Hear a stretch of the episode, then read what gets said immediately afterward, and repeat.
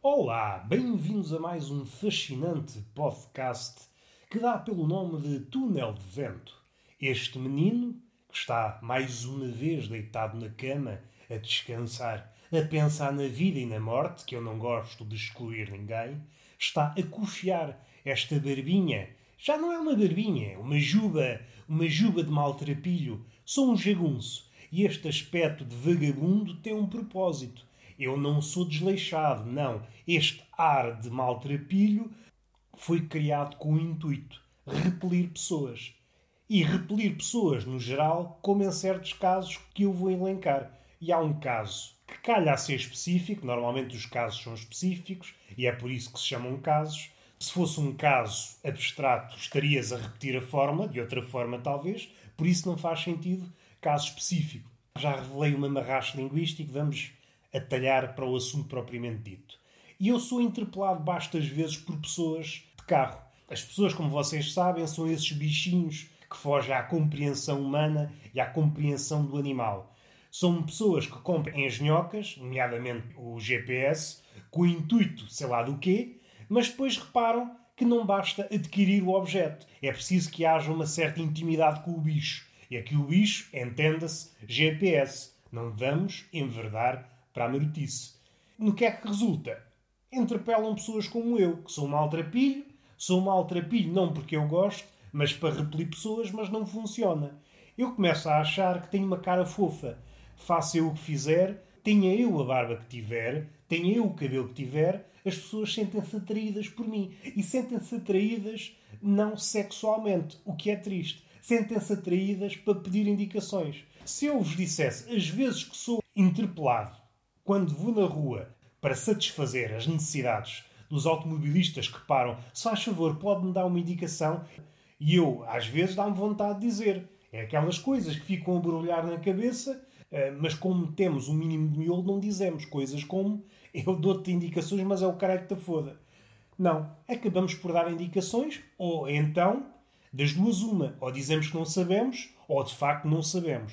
Quando acontece não sabermos dar indicações, a pessoa que nos pediu indicações, pelo menos a mim acontece muitas vezes, sente-se sempre surpreendida. O quê? Não sabe? Não, eu estou de passagem. Eu não sou obrigado a saber todos os recantos que existem num raio de 100 km. Não. Eu faço o meu caminho, casa-trabalho, trabalho-casa e depois casa-trabalho. É assim que eu faço. E às vezes faço ao contrário, trabalho-casa outra vez. Quando me esqueço de alguma coisa no trabalho. É isso que eu faço. Às vezes faço casa, pastelaria, pastelaria, casa. Às vezes num fim de semana, casa, pastelaria, restaurante, casa, snack bar, taberna, restaurante. Nesses dias de folia, no início do mês, é o meu caminho. Agora, você quer saber onde é que fica o zudo, não sei do quê, sei lá onde é que tem bichos. Faltam para aí é bicho. E a pessoa sente sempre que eu estou a enganá-la. Eu não sei se tem cara de gajo que dá indicações, eu gosto de dizer a verdade. Se sei, digo. Se não sei, não posso dizer. E aqui há uma diferença que eu não sei se é válido para sítios grandes, cidades. É assim, as cidades normalmente não há este contacto. Pode haver, mas não é tão recorrente. O que é que sucede em termos de diferenças? Há aqui um fosso geracional. Quer-me parecer que as pessoas da minha idade e as mais novas comportam-se desta maneira. Se souberem dar indicações, dão. Se não souberem, não dão. E depois há os velhos que, independentemente de saberem ou não, dão sempre indicações. Que é a postura antigamente adotada. Não sei onde é que é a coisa, mas isso não me impede de dizer que a coisa é em determinado sítio. Pode-se dar o caso de acertar. Temos que ver as coisas pelo lado positivo. Temos que viver a vida como se fosse um jogo. E se a vida é um jogo, ninguém pode levar a mal. E aliás, parece-me que é mais fácil o velho, não conhecendo o caminho, acertar no caminho e ajudar a pessoa, do que alguém a jogar no Euromilhões e sair-lhe o grande prémio. Parece-me que é mais fácil. Temos que ver as coisas pelo lado positivo.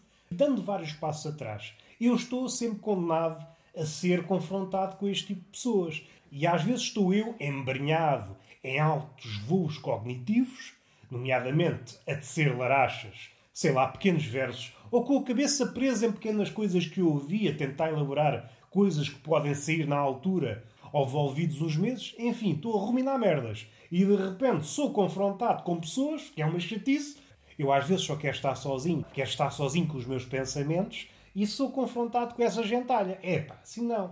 Sai desse mundo onde estou a tecer larachas, estou a engendrar coisas à volta, por exemplo, de notícias, e tiram-me desse mundo.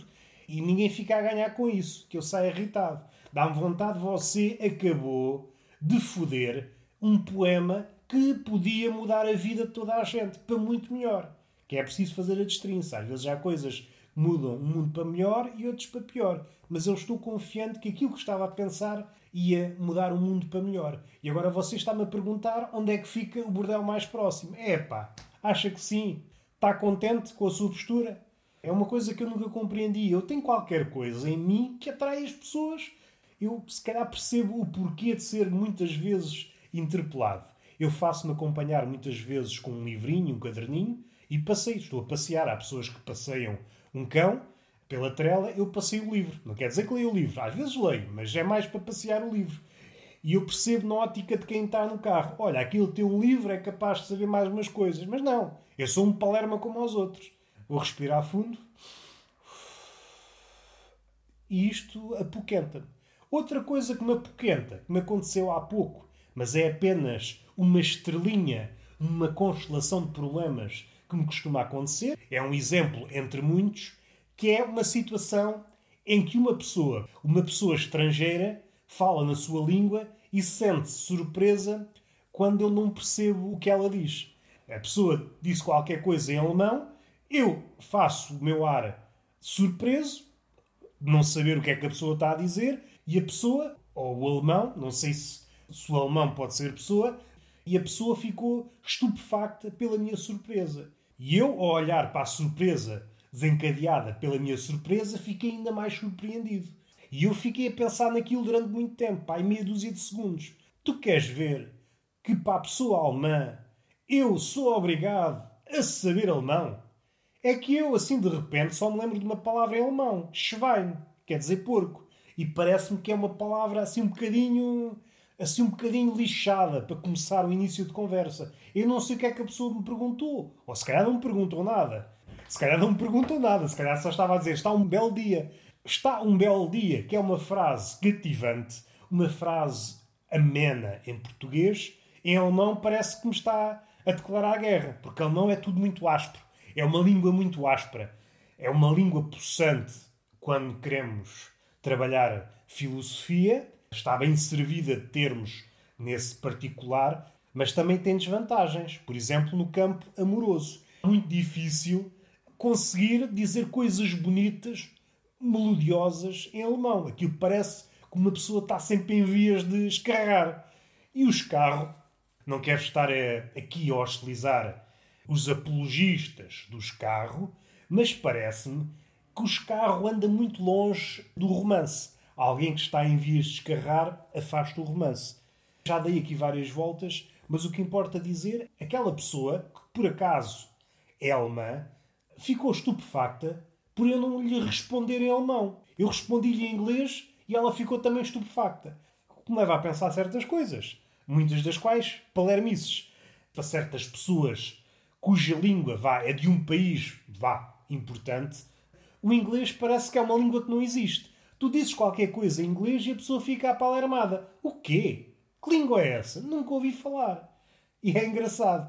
Países mais pequeninos, países com uma baixa autoestima, por exemplo, Portugal, ui, o inglês, ai, ai, o inglês. Países com uma grande autoestima, como a Alemanha ou a França, o inglês não existe. Good, não sei o que é que tu estás a dizer. Penso o alemão é alemão. Supostamente o pensamento do alemão é alemão. Nós pensamos na língua, na língua materna. Se bem que os alemães são assim meio passados das ideias. Quem é que me diz a mim que o alemão fala em alemão, mas pensa em mandarim? Ninguém sabe. Também não sou ninguém para dizer isso. Já me aconteceu várias vezes alguém se dirigir a mim, seja em alemão, seja em russo. Mas isso, ok, o russo também estava bêbado e se calhar explica muitas coisas. Disse-me qualquer coisa em russo, eu disse, epá, não sei falar russo. E o russo ficou estupefacto. Então, como é que não sabes falar russo? Estás em Portugal, não falas russo? Disse o russo, talvez.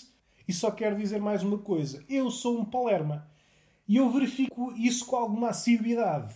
Eu dou um exemplo concreto em que me apercebo, de quando em quando, que a palermice não me abandona. Por exemplo, aquecer sopa no micro-ondas. Acontece-me sempre despejar um bocadinho de sopa. Ponha eu mais ou menos sopa, seja o prato maior ou menor, acontece sempre merda. Acontece sempre merda. Ou o telefone toca na altura e eu distrai-me e de repente derrama a sopa toda, ou está quente demais, deixa cair o prato. Acontece sempre qualquer merda. Não há uma vez, não há uma vez que eu não produza sujidade. Eu faço sempre porcaria. Nas palavras da minha mãe, quando acontece, quando estou com ela na casa dela, se eu fizesse algo do género, ela diria logo, prontamente: Tu só fazes a merda. E eu, por vezes, relembro-me dessas palavras. Seja na vida em geral, seja no contexto da sopa. Pegar numa sopa, aquecê-la, tirá-la do micro-ondas, há sempre merda. Como é que eu quero levar uma vida digna se eu não consigo tirar um prato de sopa e levá-lo até à mesa sem derramá-lo. Epá, não sou capaz. Às vezes pedem-me, é, tens alguma ideia para mudar o mundo? Oh, amigo, amigo, tenha lá calma. Eu primeiro tenho que conseguir tirar uma sopa do micro-ondas sem derramar. Um passinho cada vez. Às vezes estou naqueles delírios de grandeza. Ui, agora tu estás melhor. Roberto, tu estás muito melhor do que eras. De repente, aqueço uma sopa, derramo metade. Não, Roberto, tu enganaste. Tu continuas o mesmo Palerma. Vamos respirar fundo. Só aqui um pequeno apontamento que me entristece um bocadinho. Abandonada a Arena da Galhofa, segundo sei, a editora Cotovia vai fechar portas. E é uma notícia, para quem gosta de livros, das mais tristes que podem haver. É uma das editoras mais importantes do nosso panorama. Tem obras traduzidas das mais importantes uh, da literatura universal. Estou a lembrar-me das epopeias de Homero, várias várias obras de teatro, O Paraíso Perdido de Milton, alguns autores portugueses, Ovídio, Horácio, Apuleio, tudo o que é gregos antigos, a Eneida. Há um acervo de obras indispensáveis, quer para pensarmos o que é o homem, o homem ocidental.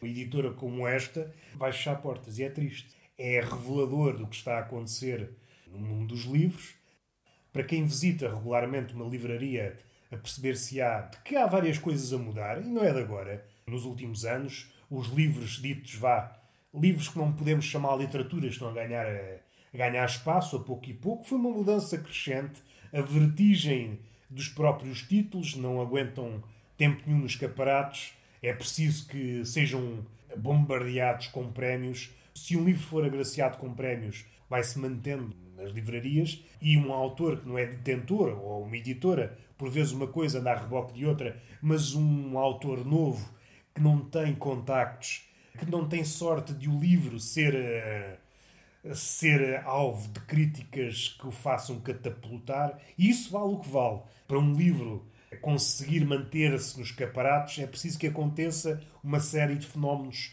todos em simultâneo, todos orquestrados, e isso, por si só, não é sinónimo de vendas. Seja como for, os livros, vá, os livros dignos desse nome estão a perder, estão a perder espaço. Primeiro foram os da poesia, se calhar um pouco antes da poesia foram os de teatro, que são os livros menos vendidos em Portugal. Os romances de literatura propriamente dita e aqueles livros que nós vemos por aí de autores duvidosos foram ganhando terreno terreno e terreno. Mudou aqui uma mentalidade de do leitor. E aqui há dois detalhes que importam ser referidos. Primeiro, lê-se muito pouco. Portugal é um país que lê muito pouco. Isso é, é um dado assente. Não sei se são números deste ano ou do último ano em que se fizeram estas estatísticas.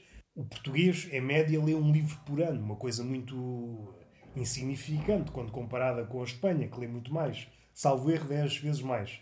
Em média, haverá pessoas, por exemplo, como eu, que lê uma enormidade de livros por ano para fazer a média, para dar esse livro, que há pessoas que passam a vida toda sem ler. E aqui poderíamos adentrar por outras vias. O livro não é necessariamente a única forma de obter conhecimento, não é? Contudo, o livro ensina-nos muita coisa. O livro em si ensina-nos alguma coisa, mas a prática de ler ensina-nos o compromisso e a disciplina, coisas que dificilmente se ensinam ou se adquirem no visionamento de séries, em que em que andamos a saltar de coisa em coisa. O livro exige mais. O que aconteceu é livros que exigem cada vez menos. E este é um vetor que define quase toda a arte atual. É uma arte que não exige nada, é uma arte que afaga o ego e, ao contrário daquela arte que acontecia até há uns anos, não é uma arte que desafia. Neste caso, não é uma literatura que desafia. Livros mais exigentes, já nem estou a pensar na poesia, que é um género muito mais exigente, então uma poesia hermética ainda muito mais exigente, pede ao leitor que tenha já uma relação com os livros, uma relação intensa. Um leitor não pode entrar virgem, por exemplo, na poesia do Herbert Welder, tem que ter lido já uns livrinhos. Resumindo, o panorama nacional é reflexo do panorama mundial, bem feitas as contas, são livros esquecíveis, como a maioria, por exemplo, se quisermos dar um salto, a maioria das séries da Netflix são esquecíveis. Por vezes são pirotécnicas, há muita coisa a acontecer, mas envolvidos uns meses, e já nem digo anos, envolvidos uns meses e às vezes até semanas, percebemos que não nos ficou nada. Não ganhamos nada. E o nada aqui, não ganhamos nem sequer um, uma ideia, não ganhamos nada.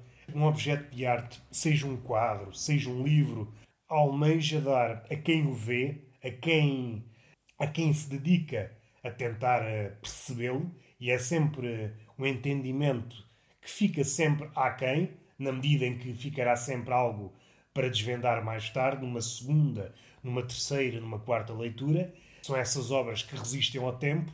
Uma obra que é desvendada de uma penada morre. E já me perdi. Ah, já me lembrei. O objetivo máximo de uma obra dessas, uma obra que se quer eterna, ou uma obra pelo menos digna desse nome, é oferecer a quem a vê um olhar novo.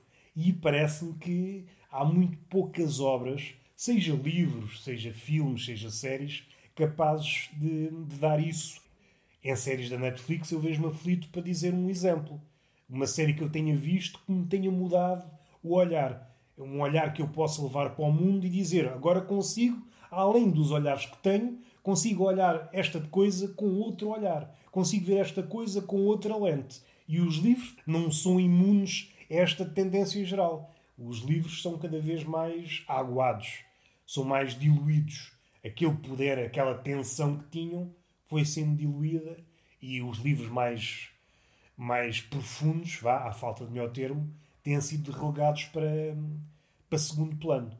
Seja autores novos, seja autores ditos, vá, eternos, como são mais exigentes, sofrem esse, vá, abandono. É sinal dos novos tempos a editora Cotovia foi vítima destes novos tempos em que a maioria, as massas, quer eh, coisas cada vez mais mastigáveis, coisas mais fáceis de trincar.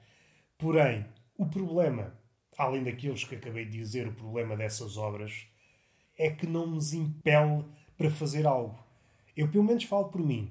Quando me encontro com uma obra exigente e que eu consigo sair dela com um novo olhar, fico com vontade de fazer qualquer coisa.